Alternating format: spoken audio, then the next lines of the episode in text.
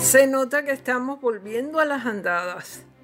No sé si el escritor José Luis González hubiera dicho que volvemos a ser gente, me parece que no. Toda una comunidad en la zona de Atillo, alrededor de 9.000 abonados de acueductos, se quedó sin servicio de agua potable porque unos salvajes se pasearon en Ford Trucks u otros vehículos por el estilo el pasado fin de semana, metiéndose directamente en el río Camuy y contaminándolo con aceite. La primera responsabilidad aquí es de la policía, que están en el deber de detenerlos y confiscarles los vehículos.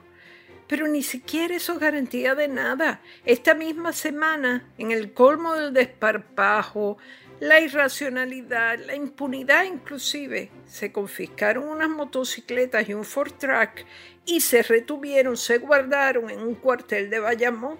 Pues bien, durante la noche llegaron al cuartel los dueños de los vehículos, rompieron una verja tan tranquilamente y se los llevaron sin que nadie les dijera ni pío. Miren qué fácil en las mismas narices del personal de guardia, que a lo mejor era uno solo pobrecito, pero de igual. ¿Cómo pueden tener ese equipo y cualquier otro equipo en un área perteneciente al cuartel a la que tienen acceso los delincuentes? En un noticiario dijeron que era que, que estaba muy oscura y que la iban a iluminar próximamente.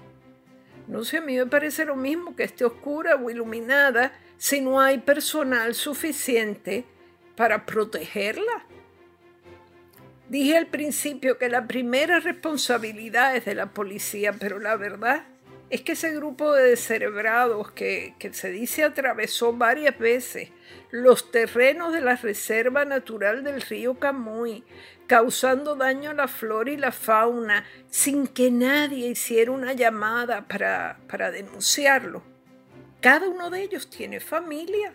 Algunos probablemente proceden de los barrios que se vieron afectados con el corte de agua.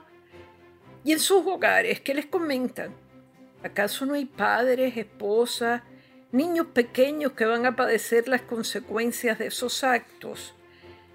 Las personas que conviven con el adicto al Ford Track saben perfectamente cuándo salen, a lo que salen y por dónde salen.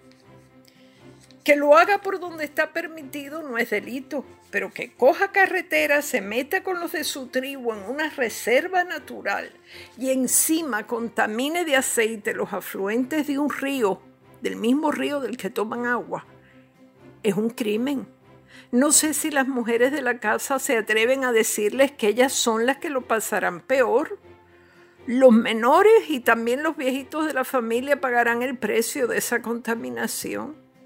No me digan que en los hogares de esos individuos, en sus comunidades, no hay una responsabilidad clarísima, porque muchos de ellos, a esos jóvenes que a lo mejor aparecen en las estadísticas como que viven muy por debajo del umbral de la pobreza o están sufriendo hambruna, se les regalan los food trucks o ellos mismos levantan el dinero a saber cómo para ir a la tienda y adquirirlos.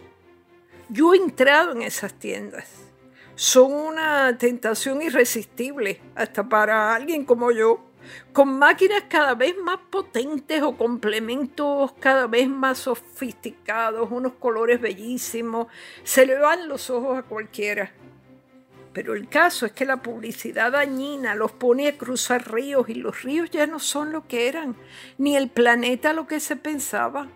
Si no llueve los próximos días, quiero decir, si no llueve más, en la isla habrá que racionar el agua. Imagínense encima tener que parar las plantas que la purifican a consecuencia de los paseitos motorizados de esos inconscientes. Lo que pasa es que este es un año electoral y los Ford Trucks y motocicletas son los vehículos oficiales de las avanzadas politiqueras y escandalosas. Unos y otros se merecen y se complementan. Esto ha sido Maldita Montero. Hasta la próxima semana.